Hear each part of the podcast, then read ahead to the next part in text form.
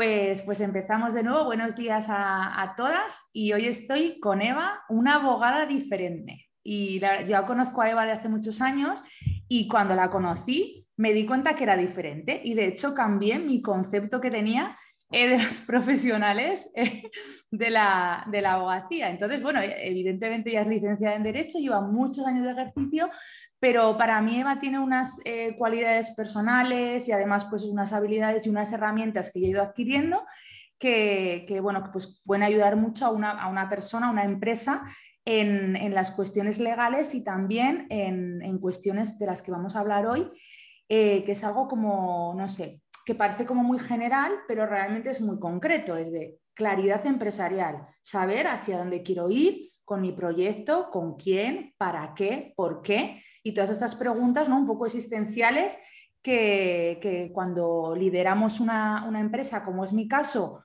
o da igual, trabajamos eh, para otros, mm, iniciamos proyectos, los estamos consolidando, incluso los estamos cerrando, nos, pueden surgir este tipo de, cuestiones y de esto, de esto vamos a hablar. Bienvenida, Eva. Hola, qué bien, qué bien. Estamos como entre amigas, ¿no? Algunas las veo a Leti y a Asun, gracias por la apertura de cámara. Ya sé, Miriam, que estás caminando, no puede ser, pero bueno, te siento. Y nada, pues gracias al resto, Ana, María Pilar y Luz. Vamos a hacer de este ratito, yo voy a ir charlando según lo que vayamos comentando Miriam y yo, pero por supuesto me encanta la interacción. Ah, qué bien una apertura de cámara. Gracias, Ana. Me encanta la interacción, o sea que pues eso, preguntad lo que sea, parad cuando sea y hagamos de esto algo útil. Sobre todo mm. me interesaría mucho que fuera útil. Hmm, seguro que sí. Pues no sé, empezamos, a ver, yo te diría, porque también en, todos los, bueno, en cualquier ámbito tenemos que tomar pues muchas decisiones todos los días, ¿no? Entonces, todo esto que estamos viviendo desde marzo del año pasado, que queda por un lado, parece que no ha pasado el tiempo, por otro queda como muy lejos, ¿no? Eh, ¿Qué nos ha traído? Eh, nos ha traído confusión, nos ha traído claridad eh, con respecto a lo que queremos hacer, una mezcla. Cuéntanos, ¿cómo lo, cómo lo ves tú, Eva? Bueno, creo que esto es un tema muy particular. Cada uno sabrá qué es lo que le ha traído. Yo voy a decir lo que me trajo a mí. A mí me ha traído mucha confusión que era necesaria para poder dar paso a otra claridad. Lo que personalmente percibo es que esto ha, caído, ha traído una caída de estructuras tremenda. O sea, lo que veníamos haciendo, como lo veníamos haciendo, ya no era sostenible. Y hablo a nivel de empresa, pero creo que también hay muchas partes a nivel de persona que también las podemos notar. A nivel de empresa, sin duda. Creo que ha traído decisiones que de otra manera no hubiéramos adoptado como todo el tema de la digitalización y todo el tema incluso de la conciliación laboral o la flexibilidad para poder trabajar desde cualquier sitio y de comillas de cualquier modo. Creo que ha traído eh, una gestión de la incertidumbre que hasta ese momento quizá no éramos muy conscientes de que lo único que hay como certero y como seguro es que no hay nada seguro. Entonces, hemos estado trabajando con planes, planificaciones y con estructuras muy rígidas. Hay mucho, mm, percibo mucho empecinamiento en nuestras propias ideas de negocio, nos enamoramos demasiado de nuestro modelo, de nuestro producto, de nuestro servicio y miramos poco a lo que hay afuera. Y lo que hay afuera está constantemente cambiando. Entonces, esto de repente fue para mí un revolcón máximo que nos dejó tipo varados en la, en la orilla, ¿os acordáis cuando éramos pequeñas, ¿no? Pequeños, y estábamos ahí, de repente venía como la ola tremenda, te ha dado cinco vueltas, has tragado agua, has levantado la cabeza y ahora qué. Entonces yo creo que ahora lo que se plantea es un escenario que todavía no somos capaces de ver, por lo menos yo todavía no soy capaz de ver, pero que sí que intuyo, y esto si queréis luego hablamos un poquito más tarde del tema de la intuición, sí que intuyo que va a ser muy diferente entonces, eh, si tú te compras una casa en un pueblo, pues tienes que derruirla completa para hacer algo nuevo. Si no, lo que vas a hacer es ñapear y estar ahí poniendo parches. Entonces, esto es lo que nos ha pasado, ¿no? Nos ha venido la máquina demoledora nos ha roto todas las estructuras tradicionales y nos está permitiendo construir. Ahora es cuando viene el ¿y ahora qué construimos? ¿Y ahora qué hacemos? ¿Y ahora hacia dónde vamos? ¿Dónde está la claridad? La claridad la vamos a ir ganando poco a poco, entonces no pasa nada porque ahora estemos sumidos en la más absoluta de las confusiones, porque si no, seguiríamos teniendo tendencia a tirar de lo viejo conocido. Y entonces es necesario ahora más que nunca abrir mucho la mente a, a lo que puedes ir haciendo con lo que tú sientes que quieres hacer bueno, ya me estoy embalando, entonces ya casi que me vas cortando y me vas diciendo... es que es tan interesante todo lo que cuentas que no... Eh, a ver, yo te diría que, mm, bueno, que comparto contigo también muchas de esas sensaciones y que a mí a veces lo que me pasa es que considero que sí que puedo tener cierta claridad, venga desde la experiencia, desde la intuición, desde donde sea, pero luego pues me cuesta tomar ciertas decisiones y también personas con las que suelo tratar, pues que normalmente pues tienen empresas, proyectos en marcha, les pasa. Entonces, no, es que sé que tengo que ir por ahí o veo qué tal, pero luego, entonces, ¿qué, es lo que nos frena a, tomar, a tomar decisiones, Eva? ¿Qué crees que, lo a qué podemos tener miedo? Para mí lo que frena a la hora de tomar decisiones para tu empresa eres tú. Tú eres el freno de tu empresa. Entonces, esto es un concepto que me parece que mm, para muchas mentalidades sigue siendo muy disruptivo, eh, la idea de entender que tú no eres tu negocio. Yo lo hablo constantemente, lo insisto muchísimo y no me cansaré de decir, tú no eres tu negocio, tú estás al servicio de tu negocio. Tu negocio es una energía es algo que quiere aportar al mundo algo y que lo hace a través tuyo, pero tú no eres tu negocio. Entonces, ¿qué es lo que sucede? Que en muchas ocasiones tú tienes sobre todo una intuición, una sensación, un pálpito, algo de algo que podría ser interesante para tu negocio y si no lo llevas a cabo inmediatamente y lo pasas por el filtro de la cabeza, empezarás a encontrar muchas razones para quitarte la idea. Y entonces, lo que está hablando es tu mente y lo que tu mente te está diciendo es, qué miedo, qué miedo, qué miedo, ¿cómo vas a hacer eso? Si eso es muy diferente o eso no es lo que siempre se ha hecho o eso es muy disruptivo o qué van a pensar de ti o qué es a dónde va a llevarte esto o qué es lo que opinarán tus clientes o tu familia o, tus, o tu equipo y entonces no tomas esa decisión. Pero tú en el fondo sabes que tienes que hacer cosas por tu negocio, que tienes que hacer cosas diferentes por tu negocio, porque si no sigues estando en la misma dinámica. Pero es la pescadilla que se muerde la cola. Si no llega un momento en el que te atreves a hacer algo diferente, no empezarás a notar los beneficios de hacer algo diferente. Y al final termina siendo muy frustrante, porque, porque si realmente tienes momentos de conexión y con conexión profunda, sabes que no lo estás haciendo bien. Es duro, ¿no? O sea, es, igual es un poco duro lo que estoy diciendo, pero sabes que no lo estás haciendo bien. Hay un momento porque no estás satisfecha contigo misma o satisfecho contigo mismo. Entonces, claro, wow, ¿no? Wow. ¿Cómo salimos de esa dinámica de sé que tendría que hacer cosas distintas, no sé qué cosas, eh, otra cosa que me parece importante es tener en cuenta que la claridad no viene con luces de neón y no tienes un warning, warning, warning, AIDS, es por aquí, vente, ¿no? Que el camino es por aquí. Eh, aquí vas a tener esta decisión que va a ser genial para tu negocio, que se va a implementar enseguida, que va a tener una acogida y un éxito apabullantes y sin duda ninguna esto es por aquí. No, lo siento, sorry, pero esto no funciona así, ¿no? La intuición es muy sutil, la información eh, te viene de una manera muy silenciosa y la apuesta no la ves siempre en el minuto uno. Implemento y esto es fantástico. Es una cuestión de seguir manteniendo la perseverancia. Hay que tener coraje para tomar la decisión y hay que tener perseverancia para sostenerla. Entonces, eso no cuadra muy bien con el momento presente presente digo de los últimos años, en los que queremos la recompensa inmediata.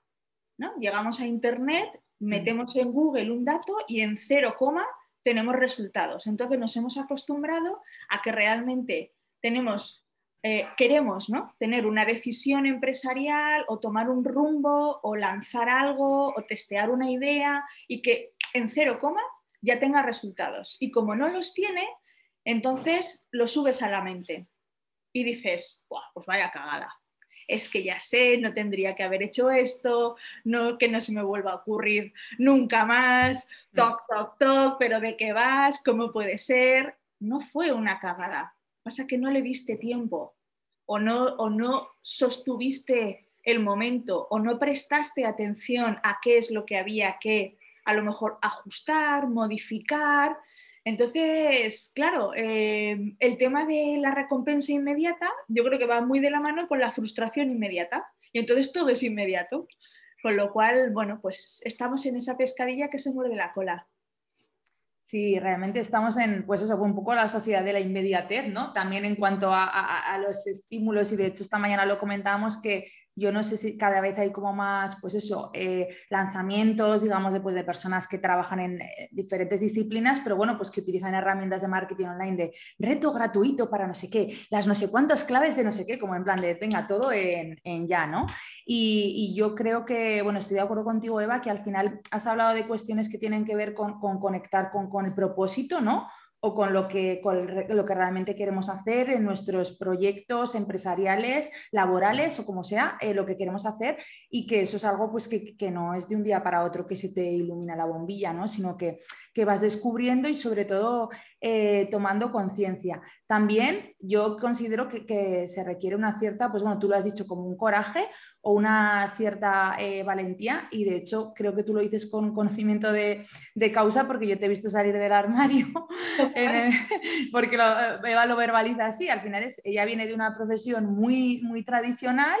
Y, bueno, pues ella se ha dado cuenta que se podían hacer las cosas diferente, de forma diferente y se ha atrevido a hacerlas. Y así. de un abogado muy tradicional y bueno, yo siempre digo eso, ¿no? Que salí del armario jurídico y ya estoy desatada. Pero es lo que hay. Entonces, em, al final, ¿cuál es el éxito? ¿no? ¿Cuál es el concepto de éxito? ¿Cómo, ¿Cómo entendemos que somos personas exitosas? A nivel de empresa, ¿dónde está el éxito de tu empresa? ¿En la cuenta de resultados que tenga tu empresa? En el saldo que tú tengas en el banco es una posibilidad si tú conectas con eso. Pero para mí, por lo menos para mí, el sentido de la vida es vivir una vida con sentido. Entonces, con sentido es que tengas ganas de seguir haciendo lo que haces, que te conectes con algo más, que contribuyas de alguna manera a facilitar la vida de tus clientes o del entorno con quien estás porque si no estás en un mecanicismo que llega un momento en el que se te va, porque el mundo del, empresario, llámalo emprendedor, llámalo empresario, sabemos que es una montaña rusa emocional. Entonces hay días que estás súper enchufada pensando que es genial cómo está fluyendo todo y hay otros momentos en los que preguntas, pero ¿qué estoy haciendo y para qué funciona todo esto? Entonces, si no tienes algo que sostiene, realmente no vas a seguir. Por lo tanto, yo la apuesta sí que la hago cada vez más firme por...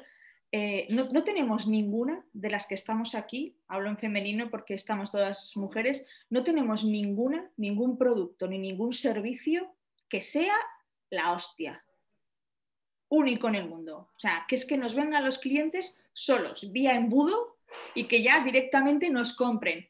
Somos todas desempeñadas, eh, desempeñamos eh, funciones o trabajamos en sectores que ya existen, que están explotados ampliamente y en los que no hay nada que si no le doy una connotación mía particular, yo me pueda diferenciar del resto. Entonces, eh, yo muchas veces en las formaciones emprendedores lo comentaba, ¿no? Si no tienes nada que te diferencie del resto, ¿cómo vas a competir en el mercado? ¿Por precio? Pues entonces prepárate para morir, porque si vas a competir por precio, va a haber alguien que lo haga más barato que tú. Entonces, ese no es el concepto. El dinero es una energía y es una percepción. El consumidor, el comprador, el cliente, el destinatario de tu producto, de tu servicio, lo único que tiene que sentir es que recibe mucho más de lo que da. Y no se cuestionará nada. Entonces empieza a añadir valor a lo que estás haciendo. Y eso solo puede ser desde el punto de vista de, ostras, a mí que se me da de puta madre, o sea, ¿qué es lo mejor que yo sé hacer y de qué manera lo sé hacer? Y a por ello. Entonces, obviamente, seamos conscientes, si estamos hablando de autónomos o empresas pequeñas, que no podemos abarcar un espectro de clientela tremenda, porque si no nos moriríamos de éxito y no es conveniente, pero que la persona con la que tú vas a conectar, porque realmente está buscando lo que tú haces de la manera que tú haces, con esa va a haber ¿no? una relación comercial, un disfrute continuo. Y entonces va a ser la leche, no tienes que discutir nada de precio, no tienes que discutir nada de cuestiones que son muy tediosas cuando realmente estás eh, dejando que cualquiera entre por la puerta de tu negocio para ser tu cliente. Yo lo siento, pero yo ya no comulgo con eso. Yo sé que no soy una abogada para cualquiera pero sé que las personas que trabajan conmigo porque están en esa filosofía agradecen que yo sea diferente. Es lo que hay. Sí, eh, una cuestión fundamental, que es, bueno, sobre todo lo que estás hablando que me viene, es como poner foco y también poner límites y decir que no y que cerrar algunas puertas para que se abran otras, ¿no? Y esto cuando se inicia un proyecto a veces es difícil, salvo que se tenga muy claro, ¿no? Y oye, yo quiero ir a este tipo de, porque sé que puedo ayudar a este tipo de personas, sé que esto es lo que se me da bien. Claro, al final empiezas un proyecto y dices, bueno, pues tengo cero euros y tengo que empezar a generar clientes porque aquí hay que pagar facturas, aquí esto tiene que ser una empresa viable y tal. Entonces a veces se tiende como a disparar a, muchos lados, ¿no? Para que, para que el proyecto sea sostenible, ¿no? Y, se pueden cometer errores de trabajar con, pues, con clientes que no son los adecuados y luego al final que eso se, que se pueda volver incluso contra ti, ¿no? Y decir, estoy aquí trabajando mil horas o estoy dedicándome a algo que no era lo que quería dedicar, eh, con personas con las que, o empresas con las que no quería trabajar y yo eso lo he visto, ¿no? Y, y ahí es cuando ya dices, oye, no, voy a decir que no para que me pueda venir el tipo de negocio, el tipo de empresas, el tipo de proyectos que yo quiero que, vengan o los que considero que, que pueda aportar, ¿no? Pero a veces es difícil tomar la decisión, hay un componente económico importante, ¿no? De, bueno, pues que si se tienen las necesidades económicas cubiertas es como más fácil de poder tomar esas decisiones y no es como un poco me asomo al abismo, pero oye, hago, hago esa apuesta, ¿no? Porque es lo que, porque es lo que, lo que quiero hacer. También, hablando de poner límites, como normalmente trabajamos con personas que conocemos, eh, compañeros o incluso a veces trabajamos con nuestra propia familia, con nuestra propia pareja, eh, hay, muchas empresas que son empresas familiares, ahí es como más difícil todavía, ¿no? El poner límites a veces, Eva. Totalmente. Eh, para empezar, casi casi, es una broma, ¿no? Pero casi casi que debería estar prohibido. O sea, quiero decir, eh, por ejemplo, en el caso de un abogado, ¿no? Ni trabajar con un amigo, ni trabajar con una familia, con un pariente, ni trabajar, por supuesto, con eh, o para, ¿no? Tu pareja o lo que sea. Yo con el tiempo eh, he aprendido a, a poner distancia en ese punto porque la línea es muy fina y es muy sutil entre la cuestión profesional y la cuestión personal. Entonces, vamos a distinguir escenarios, ¿no? Realmente yo para mí, el escenario de trabajar, que tengas tú clientes que sean amigos, familia o conocidos, es un escenario que pasa siempre, siempre, siempre, siempre por dejar claras las cuestiones económicas. Porque ahí, si no, eh, se puede complicar la situación. Es muy subjetivo y es muy sutil el concepto de la contraprestación, el cuánto me va a cobrar, el cómo me va a tratar. Entonces, no supongamos que todos eh, estamos entendiendo el concepto del dinero y la contraprestación por trabajos o servicios de la misma manera. A mí por lo menos me pasa, yo trabajo con, he trabajado, he tenido clientes que son eh, amigos o conocidos y para empezar si no son empresarios, no saben realmente lo que está sosteniendo un empresario detrás de la prestación de un servicio. Entonces, no supongamos que va a entender cuánto vale la intervención o qué implica o cuánto o qué comprenden. Entonces, punto uno, deja súper clara esa parte, déjala clara por escrito. Yo al final esta es una recomendación absolutamente jurídica, pero lo que está escrito se lee y además tú después lo recuerdas y la otra persona también, ¿no? Oye, de acuerdo con este mail, de acuerdo con esta circunstancia. Y luego valora, valora realmente si quieres tener un, detalle con esa persona por razón de, la, de, que te conoces, de que somos amigos o de que somos familia, pero ten en cuenta, vuelvo a lo mismo, que tú estás trabajando para una empresa, que esa empresa puede ser la tuya, pero que tú estás trabajando para una empresa. Es decir, si yo soy empleada de Zara y viene mi hermana a comprar a Zara, ¿le voy a regalar la camiseta? Obviamente que no. Entonces, si yo tengo una tienda mía, ¿por qué si mi hermana viene a comprar a mi tienda tengo que regalarle la camiseta? Entonces, si uno ya se pone con la mentalidad de que yo estoy al servicio de mi propio negocio, las relaciones empiezan a cambiar cuando hablamos de trato con clientes que son conocidos o amigos. Si uno ya se pone en otro escenario que puede ser voy a emprender con alguien, voy a asociarme con alguien que es familia, amigos, pareja, lo que sea, volvemos a ponernos en la misma circunstancia. Yo lo único que puedo recomendar es a todo el mundo sin discriminación, pero con mucho más motivo, si tenemos un vínculo personal, que antes de arrancar un negocio sentemos muy claras las bases de cómo lo vamos a hacer si esto fracasa. Ojito, cuidado, ¿eh? O sea, que ya anticipamos el fracaso, pero también podemos anticipar el éxito, ¿eh? Si lo petamos, ¿cómo lo vamos a hacer? Primero sondémonos porque yo he tenido eh, trabajo, con, por ejemplo, con hermanas hermanas que luego deciden emprender juntas y lo primero que yo les dije es, atención, o sea, jugáis en otra liga. Lo que pasa es que vais a traer al negocio todas las características de vuestra relación como hermanas, pero ahora sois empresarias o deberíais de aspirar a serlo. Y entonces tenemos que empezar a dejar a un lado todas las cuestiones emocionales que nos van a poder afectar al día a día de nuestro negocio porque al final va de todo, todo en, distintas, en distintos ámbitos, me da igual que sea la relación con un amigo como cliente, que con un amigo como socio, que con mi familia como socios o que meterme en una empresa familiar, va de emociones. Lo que pasa es que en el mundo de la empresa no hablamos abiertamente de cómo las emociones están afectando los negocios. Entonces, anticipemos eso. Vamos a ver qué queremos. No, no presupongamos nada, ni siquiera en el entorno familiar no presupongamos que vemos el negocio de la misma manera, que tenemos el mismo objetivo, que tenemos el mismo concepto de dedicación o que tenemos las mismas necesidades económicas. No presupongamos nada. Pongamos encima de la mesa todas las cuestiones personales y hablemos sobre todo de las más peliagudas. Oye, ¿qué pasa si el día de mañana esto no nos va bien? ¿Qué pasa si el día de mañana nos va genial?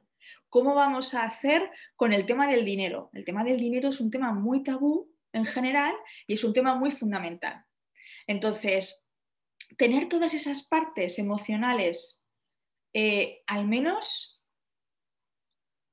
establecidas en un mínimo, ¿eh? porque esta es otra de la cuestión, otra de las cuestiones. No esperemos que de repente vamos a tener eh, solucionado todo para siempre, forever and ever, ante cualquier circunstancia, bajo cualquier situación, ni de coña. Lo que tenemos es una sana costumbre de sentarnos a hablar y de sentarnos o bien a hablar con nuestros clientes, barra amigos, barra colaboradores, barra lo que sea, de, oye, mira, esto es un negocio. O sea, si tú vienes a mí porque soy el mejor referente que tienes del entorno, me parece genial. Si vienes a mí porque así no te voy a cobrar, pues vete a otro, ¿no? Salvo que yo me apetezca regalártelo, porque yo eso también lo he hecho, pero yo regalo mi trabajo cuando me da la gana, no cuando me lo imponen, ¿vale? Entonces, eh, eso Y, en la parte de, los socios o de los compañeros de viaje, tres cuartos de lo mismo. Sentamos unas bases, pero luego dejemos que las cosas pasen, que sean fluidas, que vaya sucediendo lo que sea, porque seguimos teniendo la costumbre de sentar. Una vez que las cuestiones emocionales ya están, por lo menos, puestas encima de la mesa, nos podemos poner a pensar juntos en el negocio. Esto es importante que lo tengamos en cuenta. En el inicio estamos con la energía puesta en el producto y en el servicio y nos olvidamos de nosotros, ¿no? Tengo el objetivo, a ver cómo abro, cómo lanzo la web, eh, cómo son los productos, cómo estoy diseñando, estoy haciendo una campaña comercial, estoy mirando los textos de la web o estoy negociando con proveedores o lo que sea. Pero en cuanto esto empieza a arrancar, ojito, cuidado, que van a empezar a venir problemas yo hago más, tú haces menos, tú te desentiendes, estamos, eh, yo le estoy echando muchas más horas si quieres que eh, estemos eh, repartiendo al 50%, qué gastos has metido en la tarjeta, porque esto no tiene nada que ver con un gasto de representación, porque te has ido y en vez de comer un menú de 12 euros, te has cascado un menú gourmet de estupendamente. Entonces, va a empezar a haber problemas y esos problemas pueden incluso dar al traste con un buen negocio. Ojito. Y gente que yo lo he escuchado, gente decir, Buah, ahora ya igual la cosa se solventaría de otro modo, ¿no? Pero cuando antes de la pandemia, que todo era presencial, a mí me ha dicho gente, llega el domingo por la noche y me pongo malo, ¿eh? De pensar que al día siguiente tengo que aparecer por la oficina y verle el careto. Perdona, o sea, tenemos un socio o una socia, ahí estamos en ese, en ese tema y ya ni te cuento si estamos hablando de familia o lo que sea, ¿no? O sea, tú y yo conocemos casos, o sea, mm. familiares, primos, tíos, hermanos, eh, es muy complicado. Entonces, eso, a ver, quiero decir también una cosa que me parece importante. Por favor, el tema del conflicto, que tengamos claro que el conflicto es natural que el conflicto es consustancial al ser humano, porque los seres humanos somos diferentes y eso que lo tengamos claro también que aunque creamos que estamos educados incluso familiarmente en el mismo entorno, por los mismos padres, hemos ido al mismo cole, hemos veraneado todos los veranos en el mismo tal, hemos, nos han apuntado las mismas extraescolares, que somos distintos. Yo tengo una hermana y somos noche y día, o sea, completamente opuestas. Entonces, eso genera conflicto.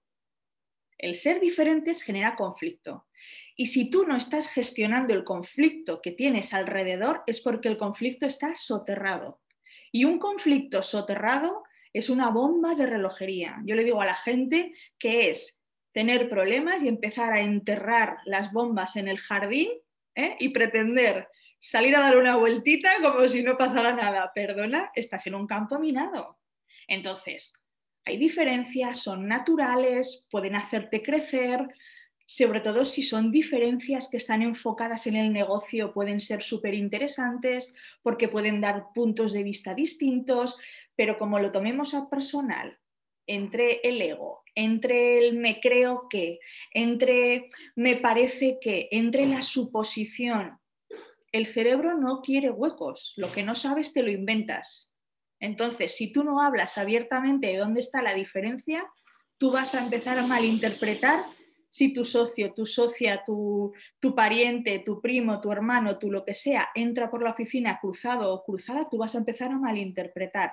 Y a partir de ahí, pues hasta donde quieras, o sea, escalas hasta el infinito y más allá. Entonces, gestión de conflicto, no evitación del conflicto, porque un conflicto nunca puede evitarse, gestión del conflicto Cuidado con la gente que no manifiesta nunca disconformidad porque la tiene, lo que pasa que no te la está diciendo abiertamente y luego te la va a hacer saber de otra manera.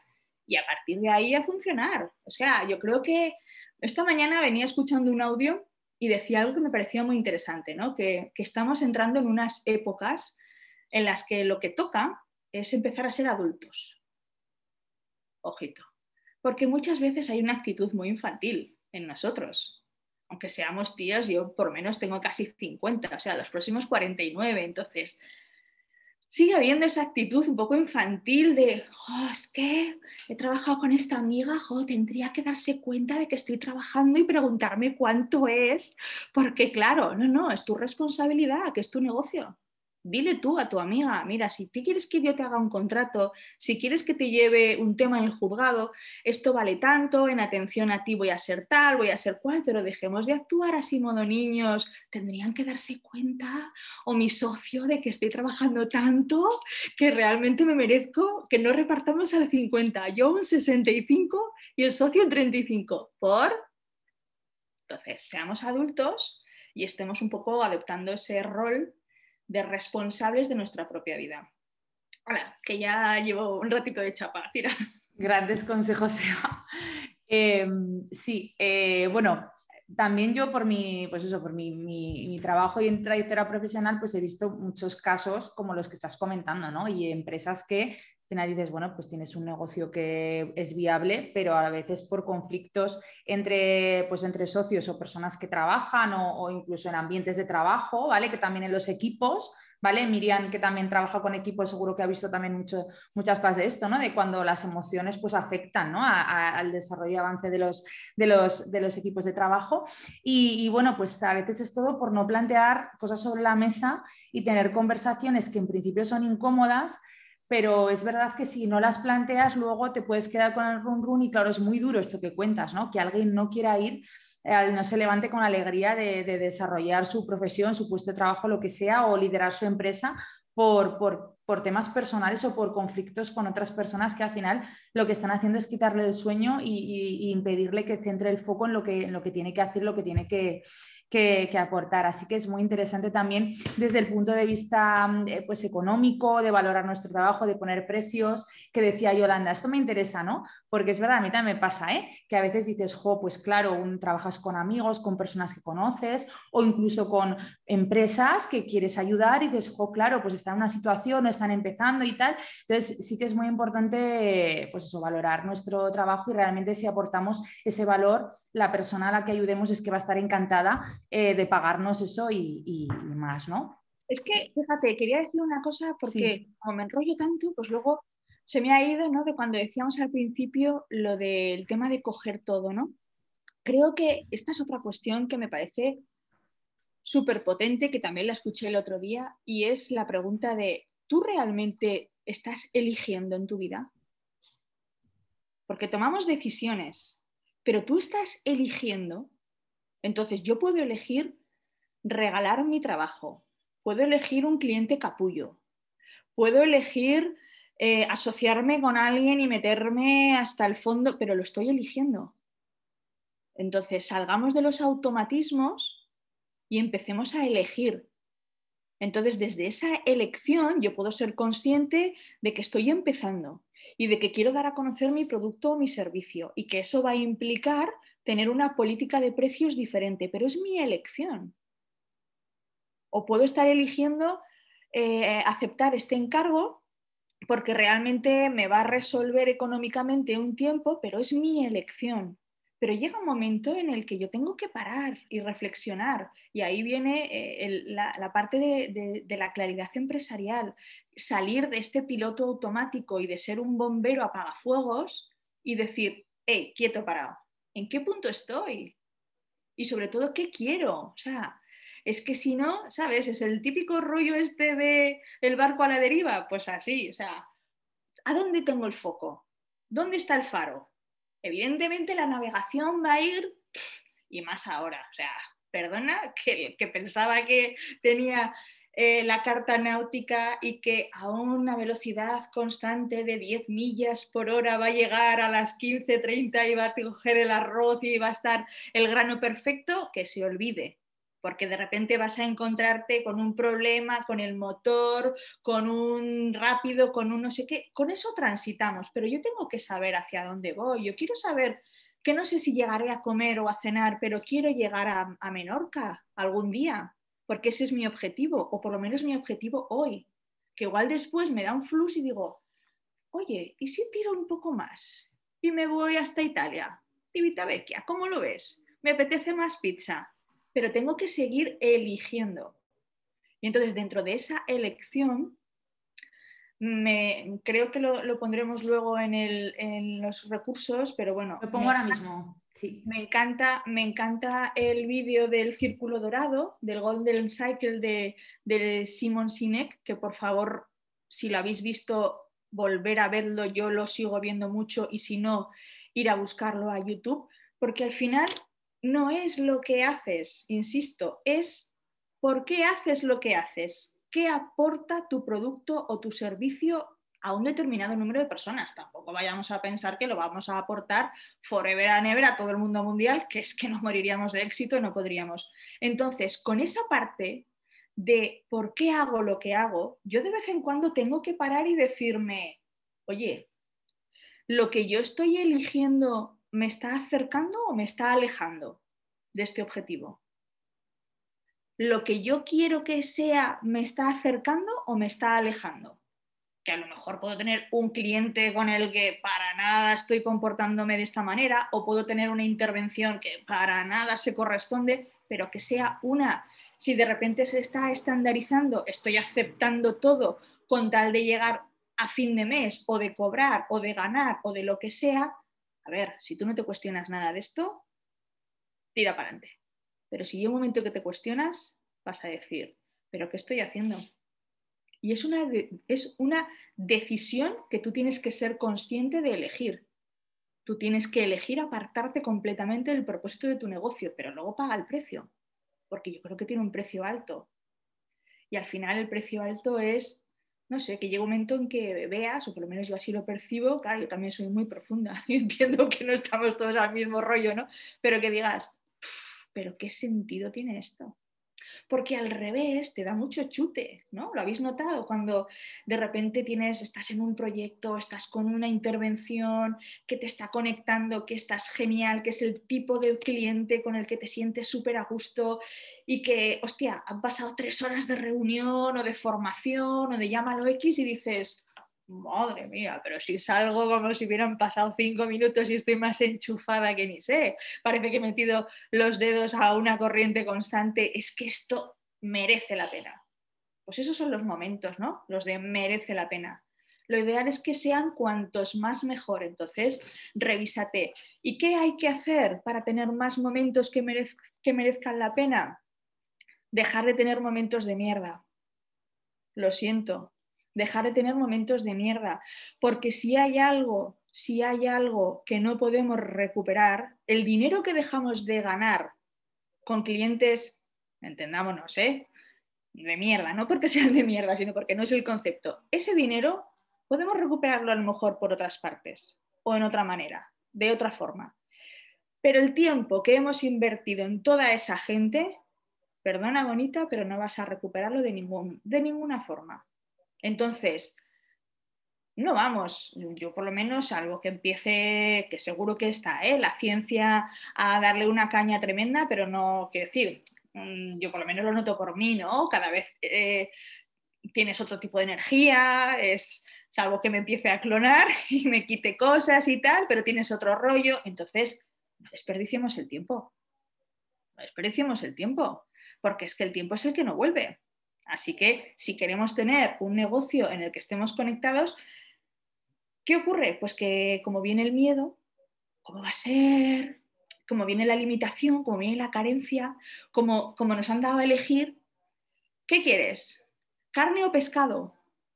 Pues ¿qué quieres? ¿Un negocio exitoso o un negocio inspirador y conectado? Que lo podemos tener todo. Que es que existían los platos combinados y en el plato combina me puedo poner costillas y sepia. Cambiemos un poco el chip ya, ¿vale? Ya. Lanza. Oye, no sé el plato combinado. Bueno, quería, quería compartir que nos ha contado Pili, gracias por compartir tu experiencia, que ya estuvo pues, trabajando en una empresa familiar en la que pasaban estas cosas, ¿no? Que digamos que había conflictos y que era como muy incómodo, ¿no? Tener eh, que a veces, pues eso, ves como los cuchillos se van lanzando encima de tu cabeza y dices, oye, yo aquí lo que quiero es como trabajar o, o, seguir adelante o, ayudar a avanzar este proyecto, ¿no? Eh, y bueno, yo a, las personas que, que atiendo... que, un segundo, eh, esto para para, Pili, sí, yo no sé si esa empresa, tú trabajabas para esa empresa o formabas parte de la empresa familiar, pero yo trabajé 16 años con mi padre, al cual adoro. O sea, es la persona, mm, para mí, un referente en mi vida y me marché. Es muy delicado trabajar en una empresa familiar porque llevas a un nivel de dolor emocional una parte de ti que realmente a mí por lo menos no me compensaba. Entonces, ojito. Y luego también encuentro mm, que, por ejemplo, ha habido gente que ha emprendido con otra gente, amigos, familia, lo que sea, pero bueno, que han terminado como el Rosario de la Aurora y les queda un dolor y les queda un les queda una frustración, les queda una desconfianza a seguir haciendo algo con otros, que es muy importante, o que a veces eh, se te van por el traste los sueños, se te, van, se te van por la ventana todo, y entonces dices, ostras, y lo pasas mal. Entonces, mm, mm, mm, ya, Sí, sí, lo que iba a compartir es que cuando, cuando vienen personas a Firis que tienen pues, una idea de negocio, van a emprender en compañía, en compañía, yo siempre les digo, tenéis que hacer un pacto de socios, de socias, que lo podéis llamar así o lo podéis llamar mm, reglas del juego, normas de funcionamiento, lo podéis hacer mm, en un Word, en una servilleta o donde queráis, pero que tenéis que tener esas conversaciones de las que hemos hablado, ¿no? Entonces, hay veces que las personas dicen, ah, ¿y esto cómo es? Tal, y me preguntan, y otras veces muchas, me he encontrado personas que me dicen, sí, ya, es que me pasó, es que yo formaba parte de una empresa familiar, no, es que tuve una experiencia y ves que realmente hay muchísimos casos de, experiencias que, son así lo que dice Eva, al final se te puede quedar como, pues no sé, cuando empiezas un, proyecto pues tienes como mucha ilusión, ¿no? Entonces que se pierda esa ilusión o esa buena energía por este tipo de, conflictos y cuestiones personales, pues, pues es, una, es una pena, ¿no? A ver qué tenemos más por aquí. Sí, entonces sí, lo que dice Pili, que al final es un poco que, los valores y los roles en la empresa familiar son muy diferentes y hay que tener las cosas muy claras. También algo que me viene es que por formar parte de una empresa familiar no hay por qué trabajar en la empresa. Es decir, parece que se viene de una inercia, ¿no? Eh, generacional de, no, pues claro, sí, pues tú, venga, pues tú en administración, tú cómo se te da mejor esto, tal, y además sin hablar nada, ¿no? y se da por hecho de no, no, si, si formas parte de la familia, pues cómo no te vas a dedicar a la, empresa. A lo mejor la persona no quiere dedicarse a la empresa o no tiene eh, las cualidades, las actitudes necesarias para desempeñar ese puesto y entonces estás haciendo un flaco favor a tu negocio. Eh, mejor que poner a tu hijo o a tu hija, sería mejor contratar a una persona externa que hiciera esa función que igual lo haces mucho mejor y oye, y a tus hijos, a tus hijas, pues ojalá que la empresa va bien y les pueda repartir dividendos eh, porque forman parte de la empresa y que se dediquen a hacer su trayectoria profesional, ¿no? Eh, pero muchas veces pasa eso de, no, claro, no, mis hijos y, no siempre, ¿no? Eh, no, no, no, no, por Dios, por Dios, no, no, no, no, no. Una empresa familiar no es una vaca lechera de cuyas tetas tengan que amorrarse todos los miembros de la familia. A mí me parece fenomenal que esto lo hacen muchos padres que tienen hijos o hijas que no son muy aptos por, capacidad limitada o porque no les ha pasado por el arco del triunfo. Y mm. entonces les meten en las empresas. No, niet, no, no, no, no, no, no. O sea, es tu hijo, es tu hija, genial. Dale 2.000 euros de tu bolsillo cada mes. Y que viva la vida. Pero no lo metas en el chiringuito. ¿Estamos? Porque está estropeando lo que es la energía de ese chiringuito al resto de la gente que sí que está trabajando de una manera importante. Entonces, eh, volvemos a lo mismo. Me parece un concepto que es muy básico, son dos palabras, pero si nos las ponemos en un POSIT, aunque estemos trabajando solos o solas y no tengamos una SL constituida, recuerda que estás al servicio, al servicio de tu negocio.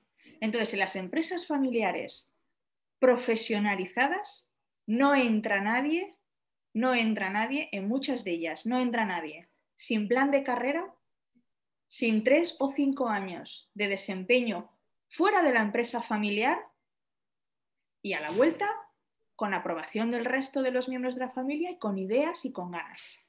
Vuelvo a lo mismo, o sea, esto no es una vaca lechera de cuyas tetas podamos amorrarnos todos los miembros de la familia. Para eso están otras opciones, podemos ser socios, podemos repartir dividendos. O mientras mis padres vivan, si los dueños son mis padres, pues yo, oye, sigo teniendo mis 2.000 euros al mes o lo que sea, pero no aparezco ni pongo un pie por ahí. Sí, sí. Bueno, como nos vamos a ir un poco de tiempo, si no, que más o menos eh, siempre digo, esto 45 minutos, eh, una hora, llevamos tres cuartillos de hora, eh, os he compartido en el, chat esos, esos, recursos que hemos preparado y bueno, no sé, yo creo que si, os apetece intervenir, yo solamente decirle a Eva una última pregunta y es que leí una publicación suya que, por, cierto, os recomiendo que la, que la, sigáis y tal, porque ella va poniendo pues, reflexiones, incluso en su, en su web tiene una newsletter muy interesante, que son los lunes astrológicos, porque Eva sabe de algo muy especial, que es astrología empresarial y que os puede sonar como un poco así raro, ¿no? Y desde el escepticismo, que, yo en parte tengo también, pero me he dado cuenta eh, leyendo y escuchándola y tal, que al final simplemente es una herramienta más para tomar conciencia sobre todas estas cuestiones que estamos hablando, ¿no? Y a mí me gusta mucho lo que, lo que comparte Seba, así que os recomiendo que la, que la, que la sigáis. Y hablaba de, para que, como que para que llegue el futuro, tenemos que conectar con el alma de nuestras empresas, algo que suena como muy bonito, pero es, eh, vale, ¿y esto cómo lo hago? ¿Cómo lo hacemos, Eva? Y ya con esto terminamos y preguntáis lo que queráis. Vale. Pues bueno, tú lo has dicho, ¿no? Em, escribo, bueno, mm, al final yo soy una caja de herramientas andante, punto, no hay más. Entonces, son una caja de herramientas en las que yo creo y confío porque yo las pongo a prueba conmigo. Yo soy una persona extremadamente coherente y ofrezco afuera lo que dentro eh, me ha servido. La última herramienta que he incorporado ha sido la astrología empresarial. No deja de ser una herramienta de conciencia. Hay muchas otras cuestiones que te ayudan a ser consciente. Entonces, ¿Cómo conectar con el alma de tu negocio? Para mí una de las herramientas que me ayudan a conectar con el alma de mi negocio, que a mí me ha ayudado a conectar con una abogada diferente, es la astrología empresarial. Pero que me da igual, que no te la creas, o sea, que no la asumas, que no, que no la santifiques como nada en el mundo a partir de ahora. O sea, no adoptes ningún gurú, ningún maestro, nada. O sea, la sabiduría la tienes tú, la conexión la tienes tú, pero haz el puñetero favor de conectar llámalo X. Mírate el círculo dorado, conecta con lo que tu empresa sabe hacer bien, cómo te vino la idea de negocio, eh, pregúntale a tus clientes, ¿no? Que es un feedback para mejorar, ¿vale? Pero también pregúntale a tus clientes qué es lo que se llevan cuando trabajan contigo. Y de ahí rescata dónde está esa esencia. Ese es el alma de tu negocio. Entonces empieza a entender que tu negocio es un ente, y me da igual de nuevo que no tengas una SL constituida o que estés tú sola y que tú estás al servicio y miras constantemente qué es lo que ella viene a hacer a través tuyo. Esto luego conecta con que cuando hacemos tenemos una empresa que ya deja de ser un autónomo o una autónoma y tenemos equipo, tenemos que transmitir al equipo cuál es la esencia. Entonces, esa es el alma del negocio. Yo que utilizo la astrología empresarial, sí, la utilizo, porque de la misma manera que cada uno de nosotros cuando venimos al mundo traemos una impronta a partir del día en que nacemos, y esto, no sé si hay alguien que le guste el tema de la astrología, pero bueno, es igual, para cualquiera de las que estáis aquí, no se trata del horóscopo del domingo del periódico, ni del cualquier día del heraldo, no es eso, es, bueno, es es, otra información, es astronomía, es matemáticas, es muchas otras cosas, ¿no? Pues de la misma manera está eh, la carta astral del negocio y te viene a decir realmente cómo viene al mundo, qué energía necesita, cuál es su estilo de comunicación, cuál es la relación que va a tener con los clientes, dónde pueden estar las líneas rojas, cuál es la relación entre socios, es decir, te da mucha información para que al final tomes decisiones. Yo no sé vosotras, pero yo no tengo la claridad empresarial activada a, demanda. Voy a sentarme un momento a tener un poco de claridad empresarial. Realmente eh, me viene eh, con conversaciones con otros, con información con otros, con un vídeo, con un audio, con un... De alguna manera te viene. pero es necesario que te venga, sobre todo para saber si las decisiones que estás tomando van alineadas en el buen sentido o no. Me gusta que hayas comentado lo de los lunes astrológicos porque al final eh, tú que eres una escéptica, que como lo has dicho, eres una persona escéptica, no deja de ser más que conexión con el momento, con lo que sientes. Tengamos en cuenta que la cabeza te miente y que el pensamiento te miente. Entonces, si estás tomando decisiones mentales, perdona, pero estás muerta. La guía es tu cuerpo. Ese sí que no te miente. Y después ejecuta, que para eso sirve la cabeza. Ejecuta.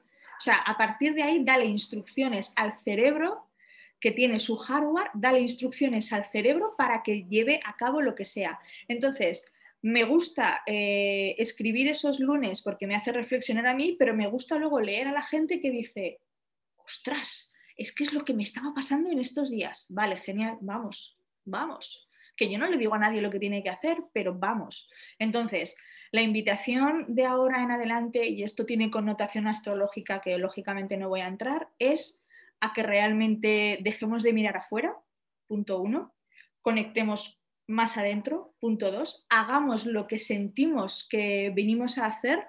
Me da igual que te parezca muy esotérico festivo, pero no viniste aquí para quejarte, ni viniste aquí para estar en un trabajo de mierda, ni para relacionarte con gente de mierda, viniste para dejar algo, a contribuir en algo, dejar un legado. Conecta con eso, atrévete, quítate el lastre, no sé si os habéis dado cuenta, nos hemos quitado mucho lastre muy forzado, pero es que hay gente que dice incluso que la pandemia le ha venido bien para dejar de ir a bodas a las que no le apetecía ir. O sea, ¿en qué momento hemos, hemos perdido la capacidad de elegirnos? Que no me apetece ir a la boda, que te deseo muchísimo éxito en tu futuro matrimonio y como me veo un poco comprometida, toma, te mando un regalo, pero que no me apetece. Entonces, quitemos todo eso y empecemos a conectar, porque al final estamos al servicio todos y estamos al servicio de otros. Y no hay más. O sea, esa es la conexión con el alma de tu negocio. Como consecuencia de eso vendrá el dinero. Como consecuencia de eso vendrá el éxito. El éxito entendido como estar pleno, satisfecho y haciendo algo que realmente te hace sentir bien. Que a lo mejor no estamos en la lista Forbes, pero que a lo mejor no hace falta que estemos, que vivimos más tranquilas y más tranquilos y estamos mejor. Ya está, no sé si he contestado lo de las empresas con alma. Y viviremos una vida con sentido. Sí, sí, me has contestado. Bueno, no sé si, si, al resto también, al final es algo sobre lo que podríamos estar hablando horas y horas y horas. Y bueno, yo soy Sagitario, muy Sagitario, y no quiero dispersarme e irme de la hora.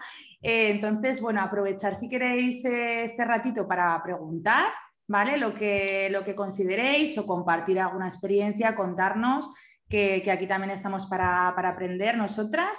Y, y, bueno, pues eso, lo que queráis. Adelante.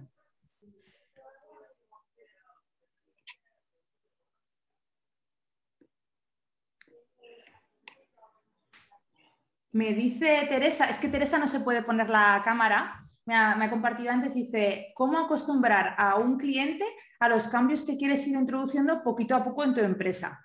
Claro, yo creo que, Teresa, que además nos, conocemos, se refiere que a lo mejor dices, bueno, tengo ideas que pueden ser, pues eso, eh, más innovadoras o más disruptivas, pero a ver, claro, como de un día para otro, porque el cliente va a decir, a esta tía se le ha ido, ¿no? O esta no es la empresa que he contratado, que ahora empiezan a hacer pues estas cosas diferentes.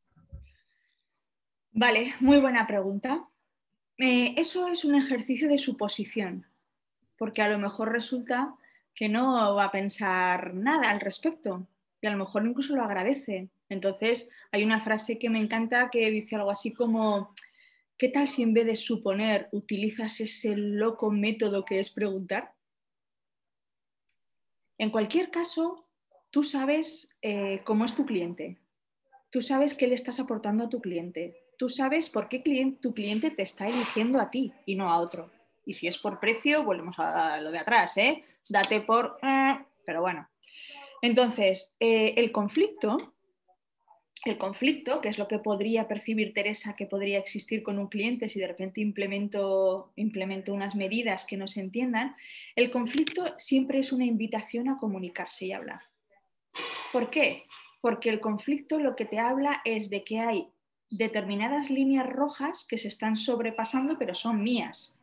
Entonces, ¿cuáles son las líneas rojas de mi negocio que se están sobrepasando? ¿Con qué tiene que ver? ¿Con el tiempo? ¿Con la disponibilidad? ¿Con el precio? ¿Con el servicio? con el tipo de demandas que me haces y la necesidad que tienes de que te conteste en cero coma, qué tipo de línea roja se está sobrepasando respecto de la cual yo quiero establecer unas nuevas pautas.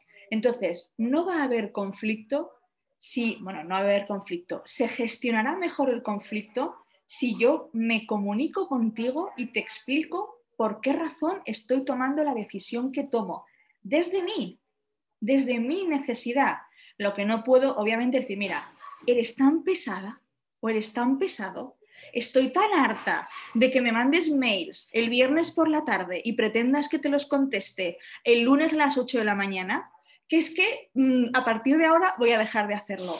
Obviamente no, o sea, ese no es el mensaje.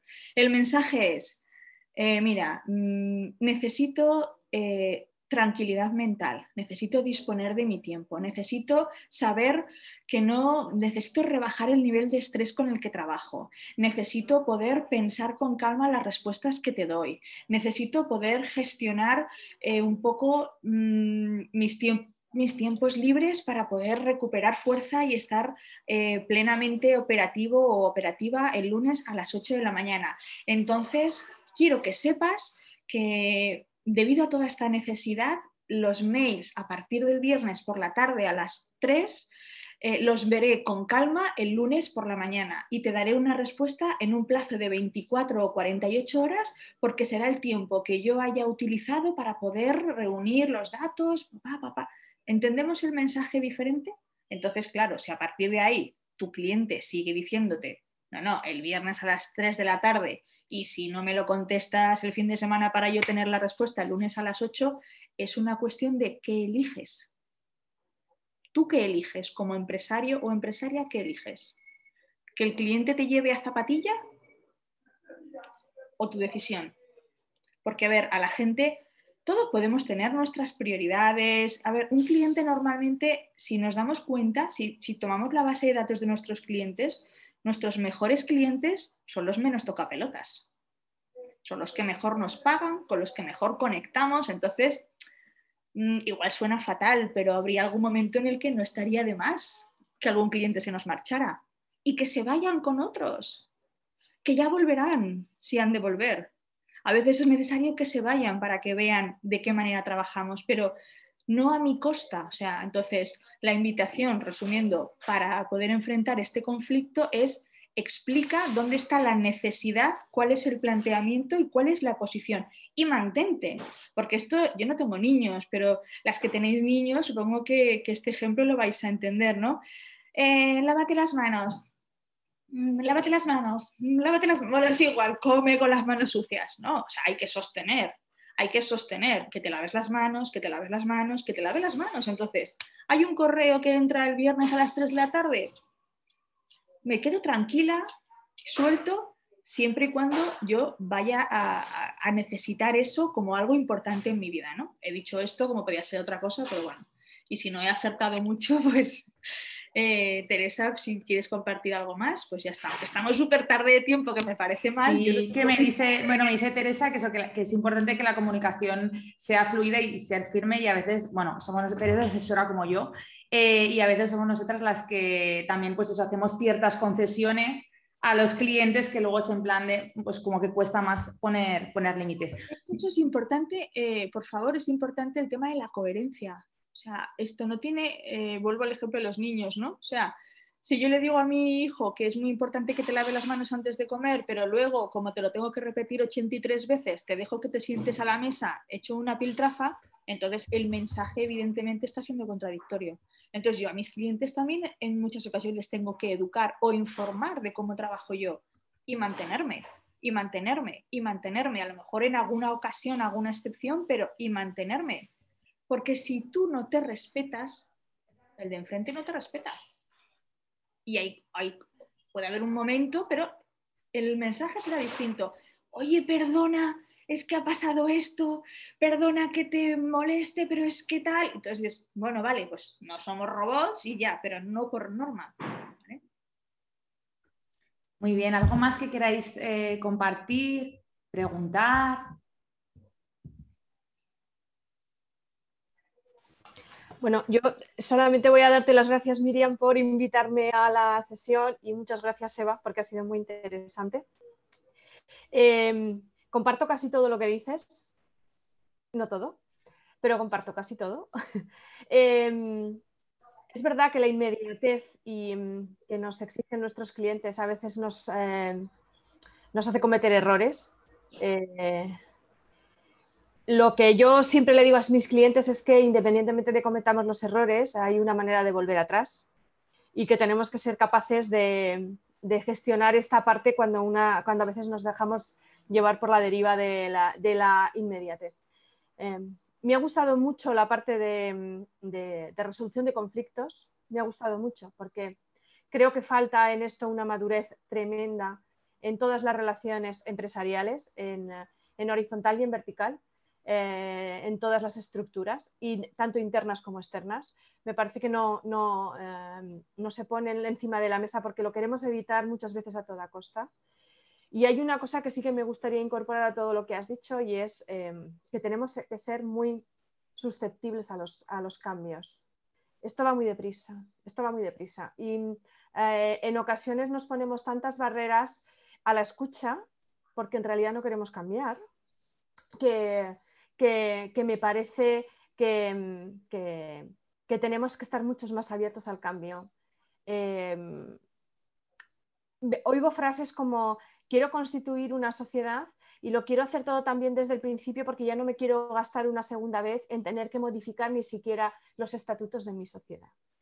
y yo les digo, ¿y esto por qué? Como que no me corresponde, yo no soy abogada. Digo, pero exactamente, yo, yo sé lo que quiero ahora y dentro de cinco años y dentro de diez, no voy a ser evolutivo, no voy a cambiar, no voy a hacer cosas diferentes, no merece la pena. Me parece que eh, nos ponemos barreras a la escucha solamente para no cambiar. Y, y, el, y, la, y, aunque hemos tenido que cambiar mucho por la pandemia, porque hemos tenido que cambiar y acelerarnos porque si nos quedamos atrás, sigue habiendo resistencia al cambio. Solo lo hemos hecho porque mm, me he visto obligado a hacerlo y, y una vez que ya he superado esta etapa, quiero volver a mi estatus anterior, donde ya no cambiaba. Y esto mm, me parece que hace, mm, hace poco, mm, eh, poco bien a las empresas, pero sobre todo creo que tenemos que ser capaces también todos de hacerle llegar a nuestros clientes esta sensación de que, de que podemos cambiar. Y estoy contigo sobre todo en la profesionalización de las empresas, sobre todo las familiares. Esto no es un chiringuito en el que todos pueden ir y pedir cerveza. No, es así. Eh, eh, y, solo quería decirte que me ha gustado mucho tu intervención y que, mm, excepto en la parte más económica en la que estoy contigo, en la que a mí me encantaría siempre trabajar con gente con la que me encuentro cómoda, pero, mm, y a mis empresas también, pero eh, las circunstancias económicas a veces marcan y esa, ese balance es muy, muy, muy complicado y, al final hay que llegar a final de mes, pagar nóminas, pagar eh, eh, gastos corrientes, pagar los no corrientes en los que me he metido para ver si salgo de esta. Eh, simplemente que esa parte es la que sinceramente me encuentro con más distancia, pero ojalá llegara, me parece un mundo más idílico, pero, pero nada más decirte esto, que ha sido un placer de verdad escucharte durante este rato y, compartir, y que nos hayas compartido todo, todo lo que nos has dicho. Muchas gracias. Muchas gracias a ti, Luz. Una reflexión muy interesante y te lo agradezco, de verdad. Mil gracias también por aquí. Pues no sé, a ver si tenemos alguna preguntita, alguien más que se anima a decir algo y si no, pues bueno, un poco por, por no entreteneros, que os agradezco. y Miriam, a la vuelta de las vacaciones, igual podríamos hacer una firis de conflictos.